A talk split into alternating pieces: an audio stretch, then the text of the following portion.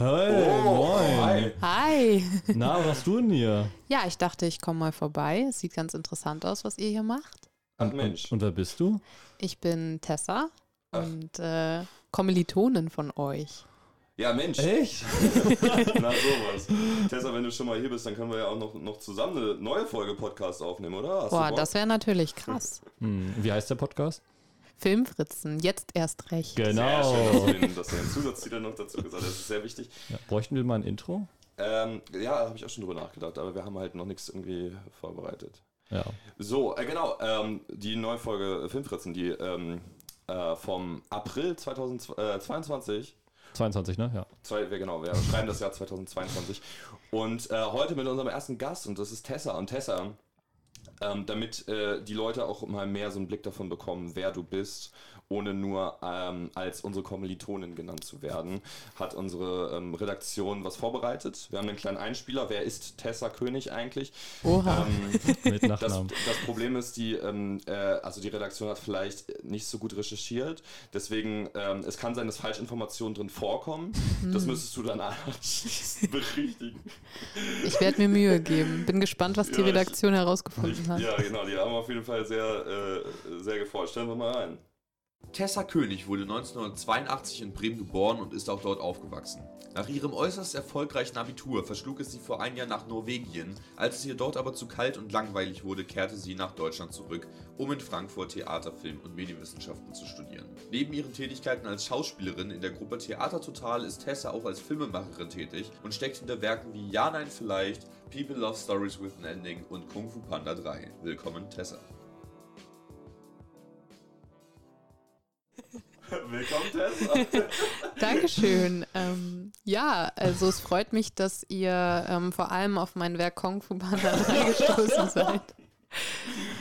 Da hängt auch einfach mein Herz dran, das kann man nicht anders sagen. Das merkt man auch. Ja. Das ist eine steile Karriere auf jeden Fall. Also was, jetzt ist natürlich die Frage, was davon würdest du bestätigen und was würdest du weniger bestätigen?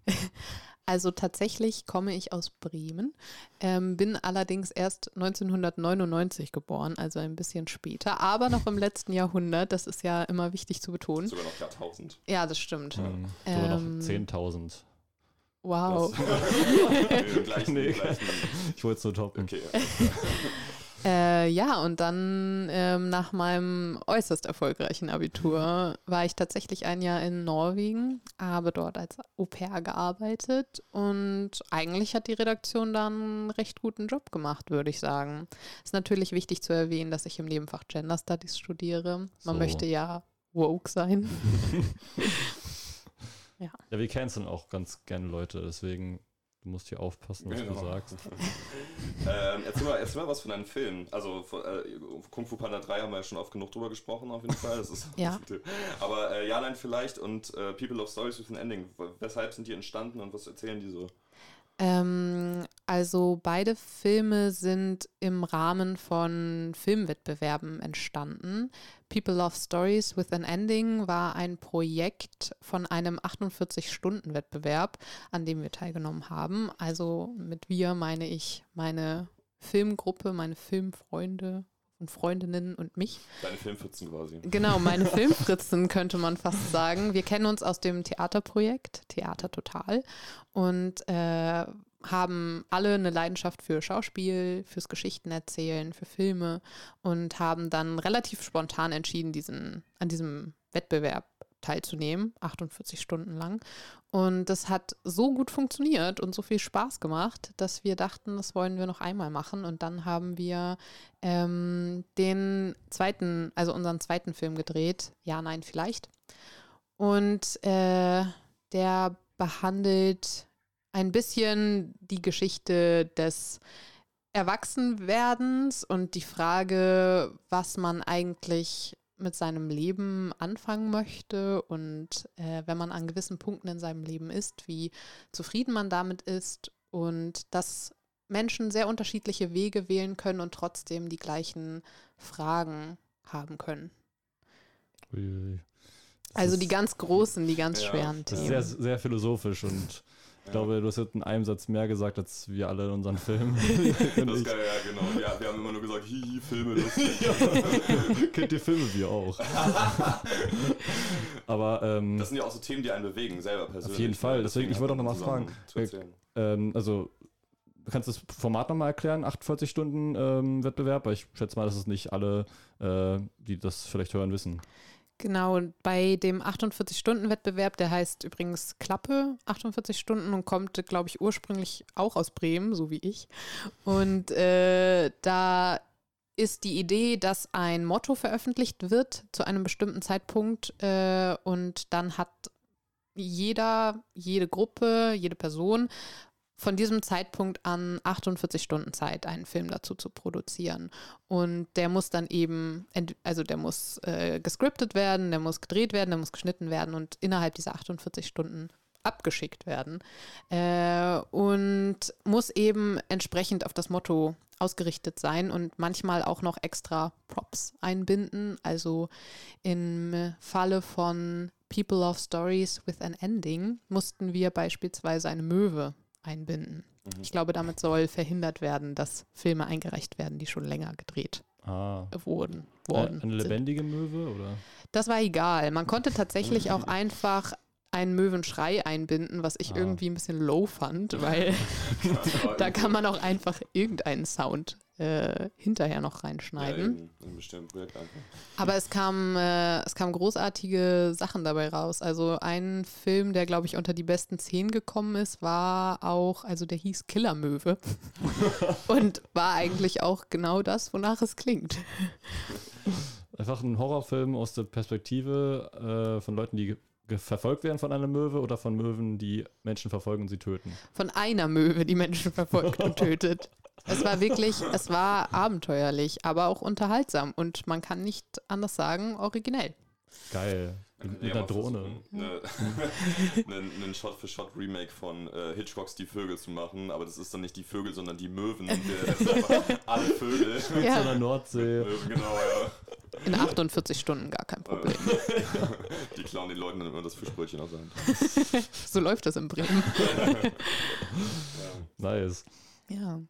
Äh, ja, nein, vielleicht ist ja jetzt ein ziemlich aktuelles Projekt noch, aber äh, Ja. hast du, du hast ja, hast du quasi jetzt Blutgelecte, wie man so schön sagt, hast du noch Bock weiterzumachen? Oder vielleicht sogar schon Ideen? Also auf jeden Fall. Äh, der Plan mit unserer Filmgruppe ist sowieso einen noch etwas aufwendigeren Film zu produzieren, für den wir uns noch mehr Zeit nehmen. Also trotzdem ein Kurzfilm, aber eben mit einer etwas komplexeren Geschichte noch und äh, mit mehr Zeit zur Bearbeitung. Und ähm, mal gucken, wann das in die Tat umgesetzt werden kann, weil ja auch alle immer sehr eingespannt sind durch ihr Studienleben und äh, sonstige Aktivitäten, aber das ist eigentlich schon das Ziel, da auch weiter dran zu bleiben. Hm. Und bei solchen 48-Stunden-Wettbewerben schläft man da auch zwischendurch oder ist es durchgängig arbeiten und fünfmal Kaffee in der Minute? Ich glaube, das kommt sehr auf die Gruppenkonstellation an. Äh, in unserem Fall haben wir es tatsächlich geschafft zu schlafen. Andere vielleicht mehr als ich, weil ich für die Montage zuständig war, die natürlich dann am Ende besonders durchgezogen werden muss. Ähm, es gab aber auch Gruppen, also haben wir zumindest gehört, die gar nicht geschlafen haben zwischendurch. Aber äh, das ist ja auch ähm, 48 Stunden, das schafft man ja nochmal. Ja. Es gibt dann auch gut, wenn man halt, wenn, wenn man halt was geschafft hat quasi, weißt du, da, da hat man da so richtig harte Arbeit reingelegt. Ja, total. 48 Stunden, das ist schon- Ja, es ist schon auch krass, wenn man sich das anschaut und denkt, boah, krass, das haben wir jetzt in 48 Stunden gemacht Ja. und dann trotzdem irgendwie ein gutes Produkt vorzeigen kann. Und das ist auch irgendwie cool, weil es halt alle, weil eben alle die gleichen Rahmenbedingungen hat und jeder was ganz anderes daraus macht. Und ähm, das ist schon ein sehr cooles Projekt. Ich glaube auch, dass tatsächlich, die haben jedes Jahr, glaube ich, zwei Runden und ich glaube, dass die nächste Runde jetzt im April sogar stattfinden soll. Hm. Ich weiß Ui. nicht genau, ähm, wann diese Episode das Licht der Welt erblicken wird, diese Podcast-Episode, aber ich glaube, das erste Aprilwochenende, da soll wieder so ein Wettbewerb stattfinden. Also falls da jemand Interesse hat, sich damit auseinanderzusetzen, ich kann das sehr empfehlen. Cool. Ich habe noch eine Frage, bevor wir zu den News weitergehen. Bitte. ähm, Wir hatten in unserem früheren Podcast-Leben äh, bei FilmemacherInnen immer so eine Running-Frage, die wir gestellt haben. Und ich finde, es ist eine unfassbar spannende Frage. Ähm, wenn du jetzt Geld bekommen würdest und Zeit und so und du könntest einen großen Film machen, also einen Spielfilm machen und es, es gibt quasi nichts, was dir im Wege steht und du hast komplett kreativ, kreative Freiheit. Was wäre dieser Film? Wie würde er aussehen? Ist es eine Romanadaption oder äh, eine eigene Geschichte? Biopic über dich selbst. Ähm, das ist natürlich eine Punkt schwierige. Frage, sehr, ähm, sehr äh, herausfordernde Frage. Ich glaube, am liebsten würde ich etwas sehr tiefgründiges und wichtiges und bedeutungsschweres antworten. Aber wenn ich ehrlich bin und äh, versuche ein bisschen ähm, realistisch zu sein, was meine eigenen Ideen und Wünsche und äh, Träume angeht, wäre es, glaube ich, was relativ, was relativ äh, unterhaltsames einfach. Also ähm, ich, ich glaube, ich würde gerne, ich finde, was eine sehr große Nische in der Filmwelt ist, sind Unterhaltungsfilme zum Beispiel für, also mit und aus und für die queere Community, die sich nicht mit Dramen und Tod und Outing beschäftigen, was natürlich auch zum Leben dazugehört. Aber ich glaube, ich würde am liebsten einen richtig schön unterhaltenden Film, einen Feel-Good-Film drehen, der sich aber weniger an Stereotypen bedient und Mhm. äh, einfach ein bisschen mehr Repräsentation bietet, weil es ehrlicherweise das ist, was ich mir am liebsten anschauen würde. Mhm, Ja, ich glaube, da gibt es ja mal von äh, Quentin Tarantino oder sowas. Kann ich sagen, dass ich ihn falsch zitiere. Irgendwie, wenn du einen Film, an einen Film rangehst, dann sollst du den Film erschaffen, den du am liebsten sehen würdest, der aber noch nicht existiert. Ja. Das hat sich genau danach angehört, deswegen, Mhm. ich würde mich sehr auf so ein Projekt freuen. Dankeschön. Okay. Dann würde ich sagen, wir sind ja auch äh, ein Service-Podcast. Wir wollen unseren ZuhörerInnen ja auch etwas äh, liefern. Und uns selber, Moment. Und uns selber auch. Absolut. Oh nein, jetzt geht's wieder los. Was passiert? ich habe immer auf diese Überleitung gewartet. Ja, das war letztes Mal genau an der gleichen Stelle. Ist es wieder Toffee? Nein, das Oh. ist besser. Oh mein Gott, Weintrauben, Nein. großartig. Jetzt stehen hier Weintrauben rum. Oh, ich bin schon wirklich großer Fan von Weintrauben. Ich finde, es ist so ein richtig gutes, ähm, guter Snack, der nicht super ungesund ist Hm. und trotzdem so erfrischend ist. Man fühlt sich dann auch Total. irgendwie bestärkt und nicht dann so träge, oh, Schokolade, richtig fette Tafel gefuttert. Sondern ja, das dachte ich wäre eine gute Idee, deswegen war ich auch davor einmal ähm, die abwaschen. Ja, gerade jetzt im Frühling, weißt du, das hat so ein richtiges, richtiges Park-Feeling, weißt du? Ja, verstehe, was du meinst, so von bei den Temperaturen. So. Okay, während wir diese Weintrauben verschnabulieren, kommt Mhm. jetzt ein Einspieler. Jawohl, viel Spaß damit. Nova Novum. Der Held Nova wird Teil des Marvel Cinematic Universe. Ein Projekt unter der Feder von Moon Knight-Autor Sabir Piassada wurde offiziell bestätigt. Nova ist in den Comics der 17-jährige Ryder, der seine Kräfte von dem letzten Überlebenden des Nova Corps erhielt, nachdem dieser auf der Erde verunglückte. Ob es sich bei dem Projekt um einen Film oder eine Serie handelt und wann es erscheinen wird, wissen wir noch nicht. Megadeal mit Löwenkopf. Amazon kauft das Traditionsstudio Metro Goldwyn Mayer für 8,5 Milliarden Dollar. Unter Metro Goldwyn Mayer, kurz MGM, sind vor allem die James Bond Filme erschienen, aber auch Klassiker wie 2001 Odyssee im Weltraum, Der Zauberer von Oz und natürlich Blond gehören zu den Studio mit dem Löwen. Der Deal soll den Streamingdienst Amazon Prime auf dem Streamingmarkt attraktiver machen. And the Oscar goes to. In der Nacht vom 27. März wurde erneut der Goldjunge verliehen. Hierbei gab es einige Überraschungen. So war der Abräumer des Abends des Sci-Fi-Epos Dune, der in sechs Kategorien seinen Konkurrenten schlagen konnte. Im Rahmen des Hauptpreises Best Picture schlug das gehörlosen Drama Coda den Netflix-Western The Power of the Dog und auf der Bühne schlug Schauspieler Will Smith Comedian Chris Rock ins Gesicht. ich lieb's, dass, es, dass der äh, Joke rübergekommen ist. Und äh, see, see What I did, did There mit Nova Novum fand ich irgendwie, also ein, Nee. das, was Neues mit Nova, naja, egal. Ich habe das davor noch gar nicht mitbekommen, dass, das, dass sie das jetzt machen. Ich kannte Nova immer nur von der Spider-Man-Serie. Ja, keine Ahnung. Ich, ich habe auch vorher noch nie von Nova gehört, bis ich äh, von dieser Meldung gehört habe. Und ich habe äh, gelesen, dass Nova sehr oft mit Green Lantern verglichen wird. Wegen dem Nova Corp und dem, dem, Ah. dem Green Lantern Corp. Das ist jetzt, ja. Oder also ich, ich weiß jetzt nicht, ähm, wie hart du, äh, du so im MCU bist, Tessa. Ach, ich sitze einfach daneben und nicke. Ja, also wir haben ja ein großes Thema, da kommen wir dann gleich darauf zu sprechen quasi. Ähm, äh, Aber als ich mir das durchgelesen habe, dachte ich mir, hat mich das, don, das dann doch sehr an Shazam erinnert. Ne? Ein Superheld, der quasi seine Kräfte an einen Jugendlichen abgibt. Ja, schon. Hat was. Obwohl bei, bei Shazam ist ja eher so, dass die Magier sich einen ähm, Champion aussuchen und der dann die Kräfte bekommt. Hm. Aber ähm, ja, es ist ja nicht so, dass der, der Magier ähm, davor der Superheld war. Ja, okay, stimmt, ja. Hast recht. Äh, Und das MG eine ist DC, ist Marvel. Ja, ja, natürlich, aber also man kann ja trotzdem aneinander erinnern. ähm, Ja, M- das stimmt. MGM wird von, von äh, Amazon gekauft und äh, irgendwie habe ich das überrascht. Vor allem ist die äh, Ablösesumme eigentlich ziemlich, ziemlich klein gewesen, weil ähm, äh, MGM ist ja so ein richtig, also halt so ein alter Hase, sag ich mal, im Filmbusiness. Ne? Also wir haben jetzt äh, im Laufe des Studiums zum Beispiel auch halt davon gehört. MGM hat auch damals Citizen Kane produziert, was ja heute noch ähm, als einer der besten Filme aller Zeiten irgendwie bekannt ist. Ähm, Hm. und tatsächlich wird gerade eine, äh, eine Serie äh, produziert für Amazon Prime unter, dem, unter der 007-Marke. Und als ich das gelesen habe, habe ich mir gedacht, boah geil, Paloma aus No Time to Die, also Anna de Armas. Ja. Hätte ich so Bock drauf gehabt. Aber es ist, es ist eine, ein Reality-Format. Was? Dann müssen, die, dann müssen die Leute, das ist irgendwie so, so ich, ich, also ich habe das irgendwie so ein bisschen verstanden, so wie Takeshis Castle oder so. Halt nur, dass es halt unter der Marke 007 läuft. Und das verstehe ich halt Okay. überhaupt nicht. Also, keine Ahnung. Ich kann mir, also ich, ich hoffe halt, die, die äh, Amazon stellt damit keinen Blödsinn an. Ich finde es aber gut, dass halt mal eine- ein Studioverkauf in News ist, der nicht mit Disney zusammenhängt. Oh ja, Ja. Gott, das ist ja schlimm. Stell dir vor, da hätten die ja auch noch die ganzen James Bond-Filme auf ihrem Streaming-Dienst. Boah, da könnte Netflix sofort einpacken.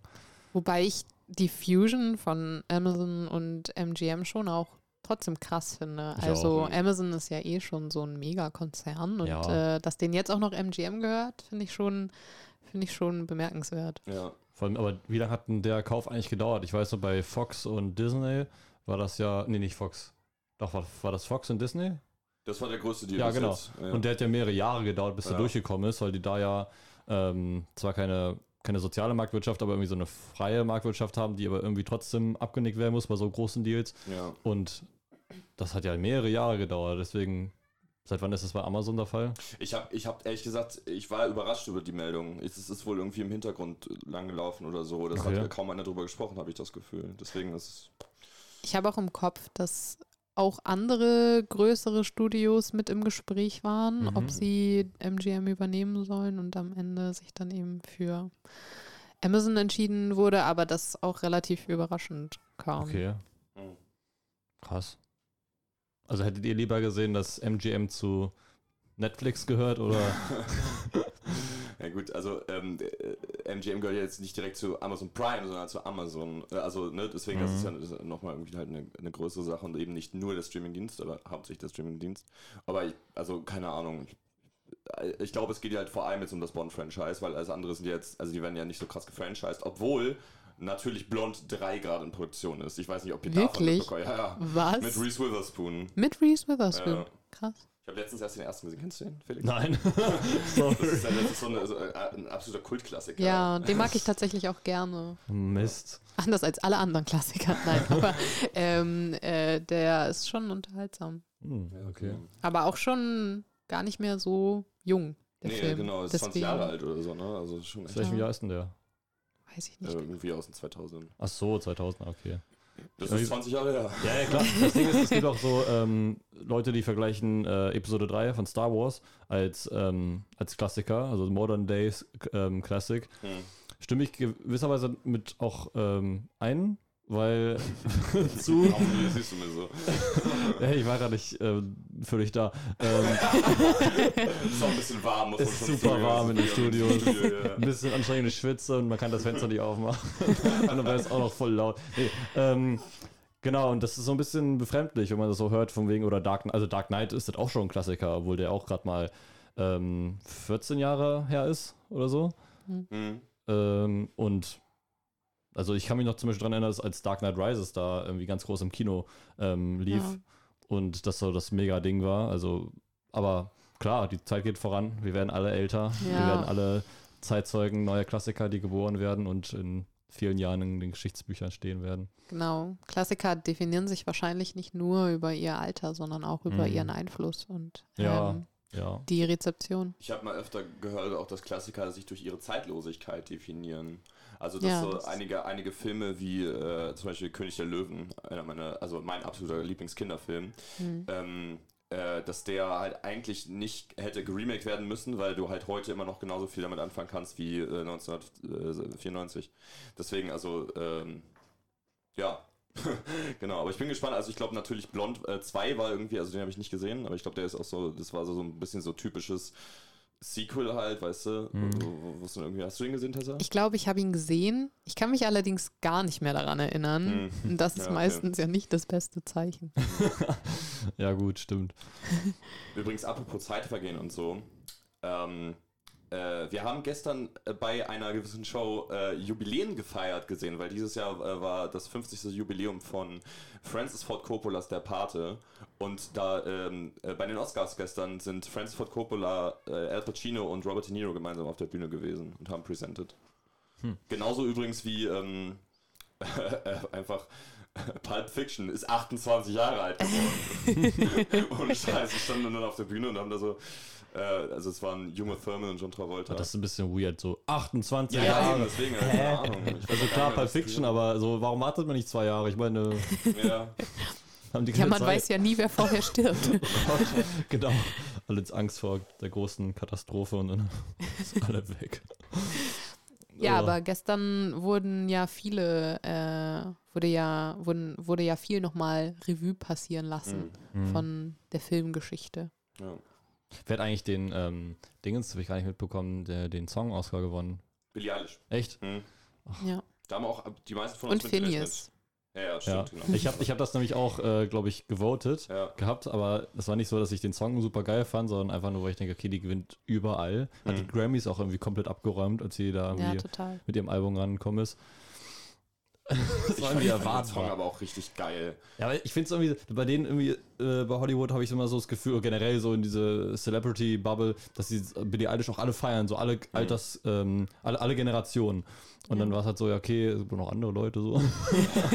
also klar, der Song war jetzt nicht super schlecht, aber ähm, ich habe die anderen wahrscheinlich gar nicht gehört. Aber es war irgendwie so, das habe ich erwartet und ist auch eingetroffen. Ja. Ähm, Ja, die anderen waren irgendwie kaum nennenswert. Also äh, Dos Oroqui- Oroquitas aus Encanto wurde noch performt. Und Okay. den, den finde ich auch richtig gut. Ich habe gedacht, wenn Billie Eilish das nicht macht, dann wahrscheinlich der. cool, Voice Crack.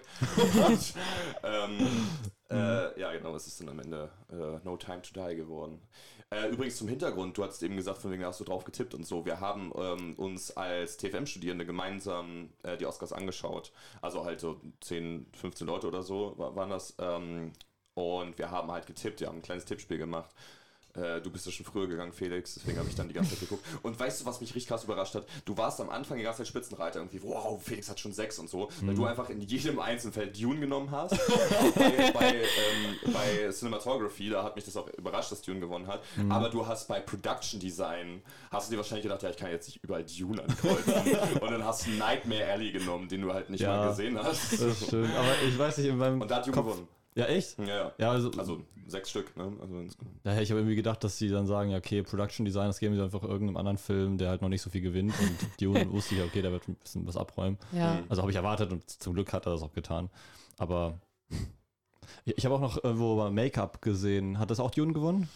Nee, Äh, das war. Die Eyes of Tammy Faye hat da Genau. gewonnen. Ah, okay. Weil, Der, hat, der Film hat mehr Oscars gewonnen als The Power of the Dog. Das stimmt, obwohl The Power of the Dog, glaube ich, zwölfmal nominiert war. Ja, ich glaube, also war äh, Platz zwei bei den Nominierungen nach Dune eben. Genau. Hat aber nur einen einzigen Oscar mit nach Hause Ja. genommen. Äh, Zwar einen sehr wichtigen für Jane Campion im Best Directing, aber ähm, trotzdem war der ja so ein krasser Favorit bei ähm, Best Picture auch. Und als ich dann gemerkt habe, okay, nicht ein einziger Schauspiel-Oscar, ich habe echt stark mit Benedict Cumberbatch gerechnet, muss ich sagen. Dann, danach hat es ja ähm, dir dieser eine Schlägertyp gemacht. John Cena? genau, nein, äh, auch nochmal ein sehr kontroverses Thema. Ähm, aber ähm, äh, genau, und da habe ich mir gedacht, holy shit, The Power of the Dog kann wahrscheinlich nicht Best Picture nominieren, äh, Best Picture gewinnen. Und nachdem Coda seinen äh, Drehbuch-Oscar gewonnen hat, habe ich mir Mhm. gedacht, Coda hat eine Möglichkeit, Best Picture zu gewinnen. ich bin ja irgendwie der Einzige, äh, der Coda geguckt hat. Ich kann es wirklich nur noch mal empfehlen. Der, der hat halt eben gestern Best Picture gewonnen. Ich bin aus allen Wolken gefallen. Ich war echt total überrascht davon. Hm. Ich dachte halt, neben, ähm, neben Power of the Dog hätte vielleicht sogar West Side Story noch einen Shot gehabt. Ähm, äh, der hat auch nur einen gewonnen, glaube ich. Für. Wow! Beste Nebendarstellerin. Genau, beste Nebendarstellerin. Ich habe gerade schon wieder ein Voice Crack gehabt. Wir haben heute Nacht sehr wenig geschlafen. Also ich jedenfalls. So eine Preisverleihung zieht sich. Ja, eben. Aber es war ein sehr schöner Abend, finde ich. Das kann, kann man gerne öfter machen. Wir haben uns Das sehr stimmt. stark overdressed. Das so ein bisschen wie so auf so einem Abiball oder Ja, so. aber ich weiß nicht, ich finde das bei den Oscars immer so, so eine, so eine leichte Debatte, möchte ich jetzt nicht, ich möchte keine große Debatte äh, damit anfangen, aber ich weiß nicht, ich habe da bei den Oscars immer so ein Problem mit. Ich möchte das irgendwie nicht so wirklich unterstützen, weil es halt oftmals ähm, Hm. Entscheidungen gibt von der Jury, beziehungsweise ähm, ja, Jury ja, sind ja die Leute selber eigentlich, ähm, die dann halt einfach Filme nehmen, nur damit sie irgendwie ihr Image irgendwie aufpöppeln und sowas und ähm, viele Filme auch gar nicht berücksichtigt werden. Und ja, das finde ich einfach schade. Und eigentlich ist es eine Show, man schaut sich da so eine Show an, wo ganz Ja. viele Millionäre und Millionären sitzen. Ähm, und die sich gegenseitig feiern. Ja. So von wegen hier und du kriegst einen Preis. Ja, danke, Mann. Und wir sind alle scheiße reich. Also, Das stimmt. das ist so, weiß ich nicht, da fühle ich mich immer so ein bisschen verarscht, wenn man dann so sagt, oh, guck mal, der hat einen Oscar gewonnen. so, jetzt würden wir hier zu dritten Film machen. Ihr beide macht einen Film, Tessa und Erik. Und dann setze ich mich hin, ja, äh, den fand ich gut. Habt ihr gehört? Ich finde ich find aber auch in dieser Debatte ist immer wichtig zu erwähnen, dass es ja nicht ein kleines Gremium ist, was, äh, was sagt, äh, also das ist ja, ist ja nicht quasi, sind ja nicht die Oscar-Menschen da oben, die, die quasi sagen, die bekommen den Preis, sondern es ist Nee, ja nee. die Academy, die das abstimmt und das sind ja auch immer Fachleute. Das Ja, Problem nicht so ist, das habe ich, das hab ich auch gestern, gestern bemerkt, ich bin aus allen Wolken gefallen, als Belfast den Oscar gewonnen hat für Best Original Screenplay. Das, äh, das Drehbuch an Belfast war das schlechteste am ganzen Film in meinen Augen und ähm, äh, das Ding ist halt, dass die äh, Au- AutorInnen oder halt, also vor allem die äh, Autoren in der Academy halt sehr oft tatsächlich alte weiße Männer sind. Ne, also halt nicht nur da, aber halt also in ähm, die SchauspielerInnen, die halt nominiert sind, das, ist, das sind ja immer gleich viele, die pro Jahr nominiert sind, also gleich viele Männer wie Frauen. Ähm, äh, und die stimmen halt auch für alle, äh, alle SchauspielerInnen ab quasi. Also ich muss auch zugeben, dass ich eigentlich gar nicht in diesem Oscar-Game drin bin. Ich habe das vorher tatsächlich auch noch nie live mitverfolgt und ich weiß auch meistens nicht so genau, wer nominiert ist und habe auch die Filme nicht zwingend gesehen. Ähm, ich denke, dass man schon sagen kann, dass die, viele, die da in dieser Academy sind und die Entscheidungen treffen, schon eben auch Fachleute sind oder versiert zumindest und ja schon wissen, worüber sie reden und das häufig, denke ich, schon gerechtfertigte, also gerechtfertigte Preise sind für die Filme, die Mhm. ausgezeichnet werden. Aber ich finde das auch super schwierig zu sagen, okay, das hebt sie jetzt aber von allen anderen Filmen ab und kein anderer Film hätte dieses Niveau genauso erfüllen können wie jetzt der Film, der diesen Oscar gekriegt hat. Ähm, ich kenne aber auch nicht die Kriterien, nach denen das beurteilt wird. Ja, du darfst ja sogar, ähm, das finde ich bei den Oscars aber auch ziemlich sehr, sehr problematisch, dass du einfach Filme bewerten darfst. Also du darfst da abstimmen in der Kategorie, wo du nicht alle Filme gesehen hast. Mhm. Oh, das finde ich auch, Das, das ist ja ganz deswegen, das komisch. macht das so, so unecht. So von wegen, Ja, okay, es fühlt Ja. sich nicht so an, als hätte man dann das wirklich gewonnen. So von wegen, ach, Ja. äh, da gab es doch so einen Film und der soll ganz so gut gewesen sein und ich mag die Leute hinter aufkommen. Da gab es aber bei, bei, bei ja, der so habe ich gestern meine Votes abgegeben. ähm, bei der Serie BoJack Horseman haben sie jetzt ja irgendwie, ich weiß halt nicht, wie, wie echt das natürlich dann in Hollywood auch Das ist stattfindet. eine Zeichentrickserie, Fix, das passiert Ich weiß, aber ähm, natürlich war das halt darauf Ja, angelehnt. ja. Und ähm, dass sie dann halt versuchen, einfach unter den Leuten, die da halt da abstimmen, einfach Sympathie zu bekommen, damit sie nominiert Ja. werden und am Ende auch zu gewinnen. Und dass es halt Ja. weniger um den Film tatsächlich geht, sondern mehr darum, ob die Leute in der Community da ähm, auch akzeptiert sind und sympathisch sind, dass sie dann auch Ja. gewotet werden. Und praktisch das ist so, halt so, ja, praktisch Oscar-Lobbyismus. ja, genau. Ja, es, gibt- es gibt auch ähm, Preise, die halt ähm, also weniger anerkannt, also äh, weniger diese Aufmerksamkeit haben als die Oscars, aber die halt ähm, renommierter sind, halt so die BAFTAs oder ähm, Kann. Äh, Cannes zum Beispiel auch, ja, das ist, das ist auch äh, ein interessanter Filmpreis, aber ich meine jetzt auch die ähm, der SGA, Screen, äh, Screen Guild, nee, irgendwas, äh, SAG, Screen Actors Guild und da, da, da gibt es die SAG Awards heißen die, genau. Und da, da also äh, da geht es halt nur um die schauspielerische Leistung, aber ähm, upsie, ich bin voll gegen den Tisch gekommen. ja, ähm, äh, genau, es- ich meine, es gibt ja auch Oscar Bait und sowas, das spricht man Ja. auch von. Also Belfast ist ein eindeutiger Oscar Bait-Film. Coda ist eigentlich, also kann man auch schon von sprechen, weil er halt, ähm, es ist halt ein äh, Drama über äh, quasi eine, äh, eine junge Dame, die die einzige ähm, der einzige Part der Familie ist, der hören kann. Halt, also- also die anderen, äh, ihre Eltern und ihr Bruder sind gehörlos. Und da muss sie dann halt äh, übersetzen. Ich glaube, das ist ja quasi auch das Wort Coder. Ich glaube, das. Äh, Child of äh, Death Adult. Ah ja, stimmt. das, ich. Das kann sein, ja. Ah, das ist ein äh, Akronym, das wusste ich nicht. aber ähm, äh, genau, und äh, ich finde, das ist halt ein sehr braver Film, da kann man halt äh, wenig gegen aussetzen, aber dadurch, dass das halt auch so ein Thema an. Wow, was ist heute los? da, Chill, da, chill. Dadurch, äh, dass er halt auch so ein Thema anspricht, ähm, äh, kann man halt auch mehr oder weniger schon vor Oscar Bait sprechen. Aber ich finde trotzdem, dass die, also äh, neun von zehn Filmen, die dieses Jahr für Best Picture nominiert waren, fand ich sehr gut. Also ich bin auch froh darüber, dass ich die, ich, hab, ich hätte mir die ohne die Nominierung wahrscheinlich nicht angeguckt. Und ich bin froh darüber, dass ich es gemacht habe. Nice. Deswegen. Ja, bevor du jetzt nochmal äh, verdeutlichst, dass du im Stimmbruch bist, wollen wir ähm, vielleicht die nächste, das nächste Segment abspielen? Ja, genau. Die äh, Neustarts im April. Filmstarts im April. Fantastische Tierwesen 3. Dumbledores Geheimnisse. Grindelwalds Armee, die sich der dunklen Magie verschworen hat, wird mit jedem Tag größer. Hogwarts-Lehrer Albus Dumbledore hat es sich in diesen schweren Zeiten zur Aufgabe gemacht, diese Bewegung zu bekämpfen, um Grindelwald daran zu hindern, zum Alleinherrscher der Magierwelt zu werden. Mit an seiner Seite kämpfen Newt Scamander und seine Gefährtinnen und Gefährten, die teilweise auch bereits aus den beiden Vorgängerfilmen bekannt sind. Und irgendwie geht es dann auch noch um die verborgene Seite Dumbledores. Viel Spaß ab dem 7.4. bei Fantastische Tierwesen 3, Dumbledores Geheimnisse von David Yates mit Jude Law, Eddie Redmayne und Mads Mikkelsen.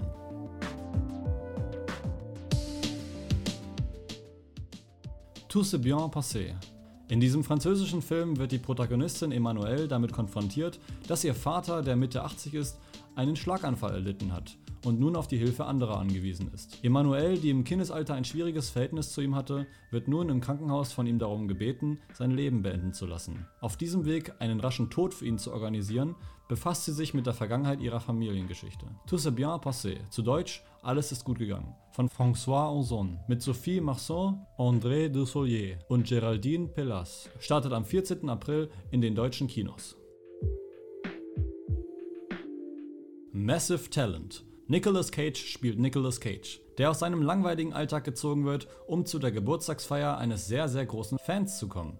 Allerdings ist es nicht irgendein Fan. Es handelt sich hierbei um einen milliardärenschweren Drogenbaron, der auf der Liste des CIA steht, weshalb sie Nicolas Cage als Informanten engagieren, um das Geburtstagskind auszuspionieren. Wie dieses Nicolas Cage Abenteuer rund um und mit Nicolas Cage ausgehen wird, könnt ihr ab dem 21. April erfahren. Massive Talent von Tom Gormican mit Pedro Pascal, Jacob Scipio und Nicolas Cage.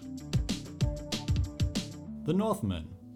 Als Kind wird der Kronprinz der Wikinger Amlet Zeuge der Ermordung seines Vaters durch seinen Onkel Fjölnir. Er schwört sich bei seiner Flucht, seinen Vater zu rächen, seine Mutter, die gefangen genommen wurde, zu befreien und Fjölnir zu töten. Als erwachsener Mann will er dieses Versprechen erfüllen und kehrt nach Island zurück. Mit dabei ist eine Reihe sehr namenhafter Stars, wie Alexander Skarsgård, Nicole Kidman, Anya Taylor-Joy, Ethan Hawke und Willem Dafoe. Regisseur des Films ist Robert Eggers, den viele bereits für seine Werke The Witch und The Lighthouse kennen könnten. The Northman startet am 28. April in den deutschen Kinos.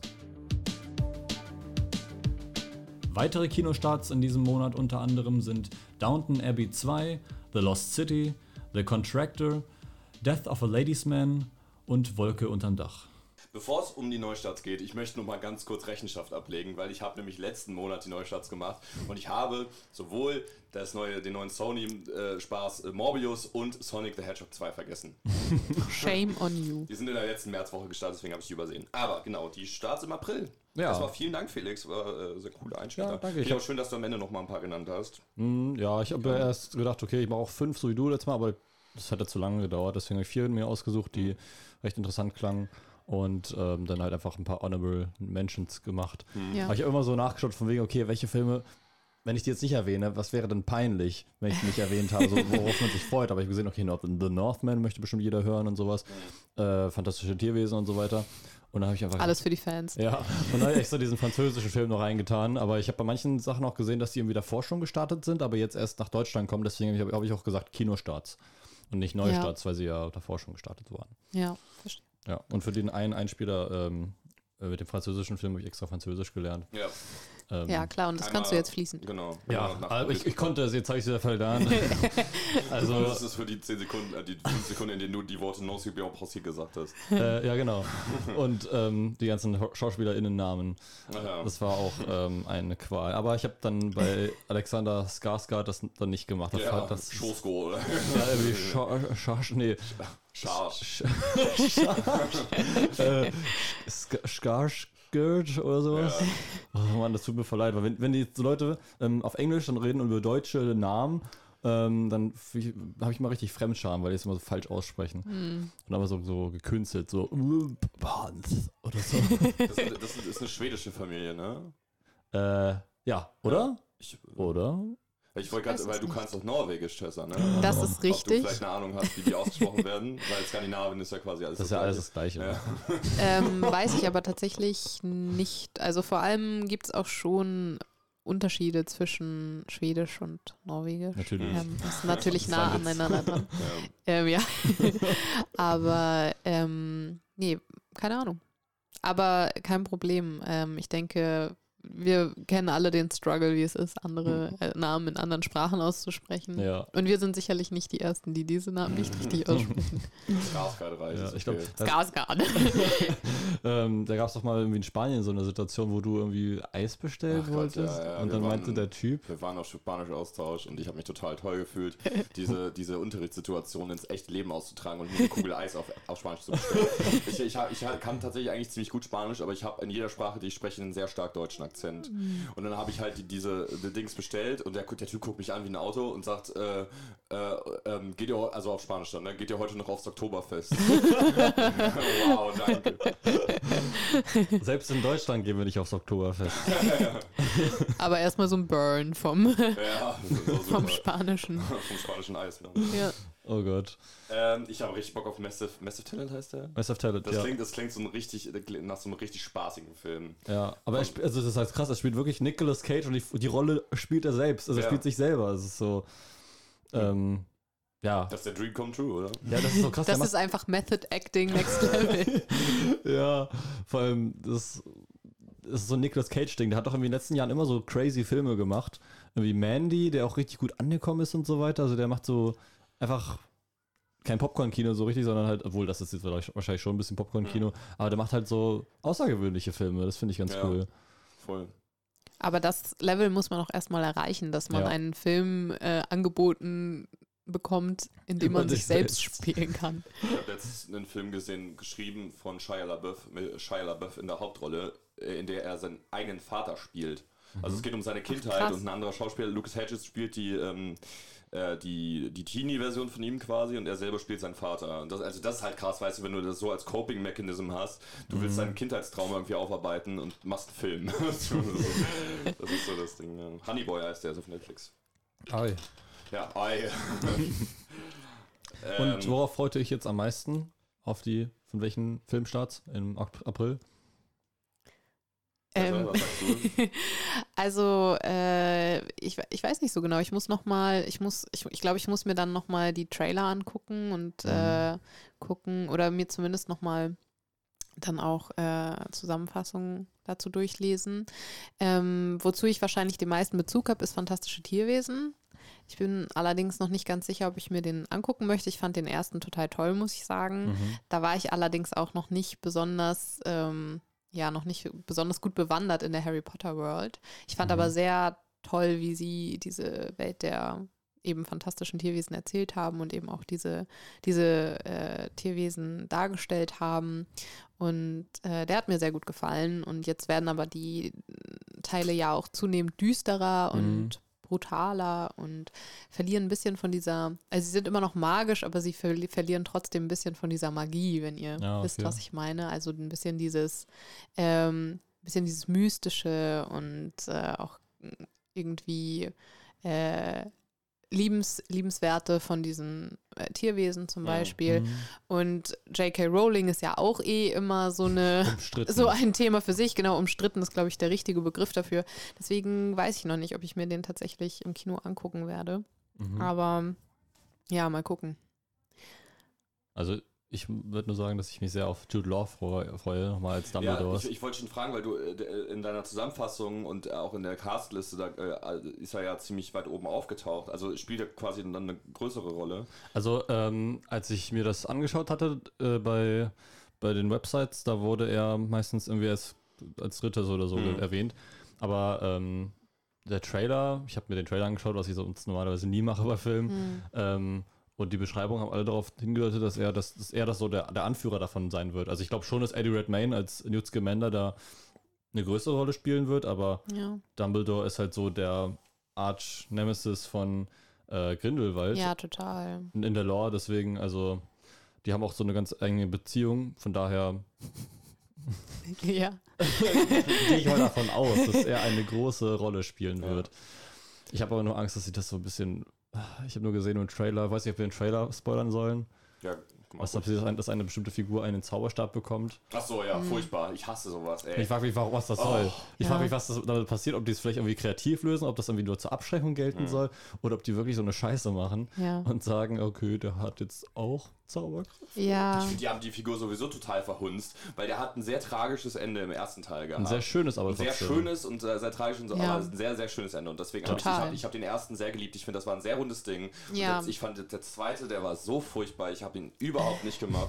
und dadurch ist dann irgendwie auch mein, äh, mein Interesse für das Franchise so sofort ineinander zusammengefallen. Ich finde aber, das Beste am zweiten Teil war Jude Law als äh, Dumbledore. Und deswegen könnte vielleicht der dritte ja nochmal interessant werden. Wenn es da halt nochmal, ähm, wenn er da quasi nochmal wichtiger wird. Mhm. Weißt du, wer da mitspielt im zweiten Teil? In, in äh, Grindelwalds Verbrechen. Mhm. Ähm, äh, Eddie Redmayne, äh, Nee, aber weißt Zoe du- Kravitz. Ja, Zoe Kravitz. Ja. Das wäre erst so hinter. Ach so, Die stimmt, hat ja. doch ähm, Lita Lestrange gespielt und ja, die fand ich auch sehr cool, muss ich sagen. Aber die ist, wurde auch, äh, nee, sag ich jetzt nichts so. Ja, da, da fand ich so ein paar Kameraeinstellungen komisch. Haben die irgendwie sie so frontal gefilmt und dann irgendwie POV gemacht, aber irgendwie, irgendwie auch nicht. Und ach, das war irgendwie random. Aber ich fand den ersten Teil auch besser, einfach weil Ja. da sich vier Runde angefühlt hat und der zweite so ein bisschen, bisschen extra Drama machen möchte und dann sich aber trotzdem noch geschlossen hat am Ende, aber es hat sich nicht real, richtig angefühlt. Ja, ich und, finde es natürlich. Ich finde es halt auch immer schwierig, wenn man das Gefühl hat, also selbst, also das ist jetzt nur Spekulation, aber wenn man eben zumindest das Gefühl hat, dass sie versuchen, aus so gewissen Geschichten mehr rauszuziehen, Ja. als halt eigentlich drin ist und dann eben auch das äh, entsprechend äh, den eigenen Vorstellungen anpassen und dann aber so den Rest des Universums so ein bisschen außen vor lassen und ja, dann eben solche Dinge entstehen, wo man sich denkt, ja, okay, also kann man schon machen, aber, aber äh, fängt irgendwie nicht den, den Geist der Sache ein. Ja. Ja, also ich finde schon, man kann bei Harry Potter ziemlich viel draus machen. Die haben jetzt auch, glaube ich, ein neues Spiel ähm, Ja. rausgebracht. Hogwarts, Hogwarts, äh, wie heißt es? Ähm, irgendwas mit Hogwarts. ich Mensch. dachte, das wäre Hogwarts Legacy, aber ich glaube, Doch, doch. Doch, Hagrid's- das könnte ja, sein. genau. Ich dachte, es gäbe ein Handy-Game, was so heißt. Also ich, ich, bin mir gar nicht- aber genau, und das sieht auch sehr interessant aus, finde Ja, ich. finde ich auch. Also, Also das so finde ich ein auch cool, dass du dann. RPG-mäßig, dass du halt auch so eine, so eine eigene Figur Genau, genau. kannst. Das ist schon echt sau interessant. Da habe ich Bock drauf. Aber ich weiß gar nicht, ob das nach den Harry Potter-Filmen spielt oder davor oder was auch immer, weil es heißt Legacy, also Mhm. I don't know. Also ich glaube, in dem Spiel geht es darum, dass man, dass quasi die oder eine gewisse Gruppe von Goblins die Wizarding World bedroht und Mhm. dann muss, muss man sich dagegen auflehnen und praktisch die, ähm, die Wizarding World retten. Und ich weiß nicht genau, wann es spielt, aber das ist zumindest so der Grundgedanke. Mhm. Habt ihr mal einen dieser äh, Persönlichkeitstests gemacht, wo man äh, dann sieht, in welches Haus man kommt? Ich Ach so. glaube, ich habe es mal gemacht. Weißt du noch, was du bist? Ich, ich glaube, da war ich Gryffindor, ich glaube, ich habe es auch so ausgewählt, dass ich Gryffindor werde. okay. Ah ja. So, bist du mutig? Äh, Äh. Ja! Ich glaube schon. Hast du auch das? ja, Und? äh, durch und durch Ravenclaw, würde ich Ah, sagen. okay. Ich habe es noch nie gemacht, aber ich habe mich irgendwie, ich, ich weiß nicht so ganz, was, was die so auszeichnet, die Häuser. Aber ich habe mich irgendwie immer, ich mag den Namen Hufflepuff. Hufflepuff ist du, auch sehr Du magst toll. den Namen Hufflepuff? Ja, ich finde das Ich find das aber auch echt, ja. Und vor allem hatten die ja auch nie irgendwie eine Rolle in diesem Film. Und da sieht Erik sich. Die war irgendwie immer so, also eigentlich mein, mein Main Character Character, äh, äh, meine Main Character Veranlagung gibt mich eigentlich auch äh, in Richtung in Richtung Gryffindor, aber weiß nicht, ich mag ich mag einfach den Namen Hufflepuff. Ich sehe dich durchaus auch in Hufflepuff. Ja. Ja, Hufflepuff sind ja immer die Streber, oder nicht? Nein, die Ravenclaws sind die ein bisschen die Streber. Ach so. Aber es geht ja auch, also es sind ja häufig auch äh, eher so, also es ist ja sehr, sehr vereinfachte Darstellung jetzt von Mhm. den äh, gewissen Eigenschaften. Also im echten Leben ist es ja eigentlich noch deutlich komplexer. Also äh, ich äh, glaube tatsächlich, dass ich inzwischen, also als ich damals den Test gemacht habe, war ich Ravenclaw. Ich glaube, würde ich den jetzt nochmal machen, wäre ich auch eher Hufflepuff. Okay. Aber man wird ja groß in dem Haus, in dem man, äh, in das man einsortiert wird. Deswegen Mhm. Heißt es eigentlich Hufflepuff oder Hufflepuff? Huffle, Huffle. Hufflepuff. Okay, also ich sag oftmals Hufflepuff. Ich finde, das hört sich lustiger an. Hufflepuff. Alter, Ja, das ist so ein, so ein Name, weiß ich, der so. Ich würde nicht gerne in einem Haus wohnen, das Hufflepuff heißt. Also, das finde ich so ein, so, ein, so ein Wollknäuel irgendwie so. ja, deswegen, das klingt doch total super. So ein ich bisschen will wie kein Pummeluff. Wollknäuel sein. Huffle- Hufflepuff und Pummeluff. So. Oh ja, stimmt. Daher kommt das wahrscheinlich. ja, genau. Naja, im Endeffekt äh, äh, ergänzen und komplettieren sich die Häuser natürlich gegenseitig. Deswegen. Ja. Ich glaube, Slytherin ist so, so die Bonzen gegen. die gar keinen Bock drauf. Ja, deswegen hast du ja auch äh, dich souverän selbst in Ja, Gryffindor ja, ja. reingewählt. Also wenn das so war. Kann auch sein, dass ich es verdrängt habe, dass ich dann irgendwie das fünfte Haus war, irgendwie mit braunen Farben, keine Ahnung. Irgendwas richtig hässlich. Ich habe irgendwann mal nachgeguckt, ich weiß es jetzt leider nicht mehr auswendig, aber ich habe irgendwann mal nachgeguckt, wie die ganzen Sachen auf Norwegisch heißen. Warum? Und weil ich äh, bei meinen Gastkindern, also ich war ja als Au Mhm. pair beschäftigt und äh, meine Gastkinder haben teilweise diese, diese illustrierten äh, Harry Potter Bücher ge gehabt und dann habe ich halt einmal so nachgeschlagen, was eigentlich wie übersetzt wurde und es Mhm. sind auch die absurdesten Namen einfach. Also auf also Norwegisch klingt generell einfach auch ein bisschen albern, äh, aber diese übersetzten Namen von Harry Potter waren schon wirklich ähm, kann, kann ich empfehlen, da mal einen Blick drauf zu werfen. Lohnt sich. ja, ist nicht bei Norwegisch, nee, das war glaube ich Schwedisch, ne? Wo Batman Lederlappen ist. Das kann Ich sein. glaube, das war Schwedisch. Ja, also die skandinavischen Sprachen neigen dazu, vieles sehr wörtlich zu nehmen. Geil. Aber manchmal ist es auch ganz gut, so eine Übersetzung kann auch manchmal viel mehr dazu hinzufügen als ähm, das Original bei manchen Filmen, Comics, Serien, Medieninhalten generell. Ja, aber ich habe das Gefühl eher selten. Also ich habe immer, immer, äh, immer öfter das Gefühl, dass äh, so eine Übersetzung eher was wegnimmt. Ja, kommt immer drauf an, finde ich. Also manchen pa- fügt das halt was hinzu, aber das ist, glaube ich, eine Debatte, die schaffen wir jetzt nicht mehr. Am besten finde ich eigentlich immer, wenn äh, so Filme in Deutschland ins Kino kommen und dann immer noch den obligatorischen Untertitel brauchen, der sich Ja, im besten Fall ja. auch noch reimt. Oder ein lustiges äh, Wortspiel ist, wie Ja. Rapunzel, neu verföhnt. oder, weiß nicht, äh, Filmfritzen jetzt erst Jetzt recht. erst recht. Ja, Ja. es ist einfach so ein peinliches deutsches Ding. Ja. Haben wir es im ersten Podcast gesagt, wie wir den sonst hätten nennen wollen? Als Untertitel? Ach so, nee, haben wir nicht. Aber da, da äh, wer, wer, ähm, äh, warte mal, äh, meinst du jetzt die, die Film, äh, Filmtitel oder? Nee, nee, wie, Nee. Wir, wie wir den Untertitel von Film Ach so, nee, ursprünglich. wie, wie, ach so, jetzt wird geheiratet. ja, ja. Jetzt wird geheiratet. Ja. Das hätte ich auch spannend gefunden. Also ich glaube, das hätte auch eine ganz andere Zielgruppe nochmal Ja, ich angeschaut. auch, aber vielleicht wären wir dann doch wieder im falschen Thema gewesen. Alles Ja. klar. Na dann. Sind wir äh, wohl am Ende der Folge angelangt. Hm. jetzt ähm, wartet auch schon ähm, die nächste Person, sehe ich gerade.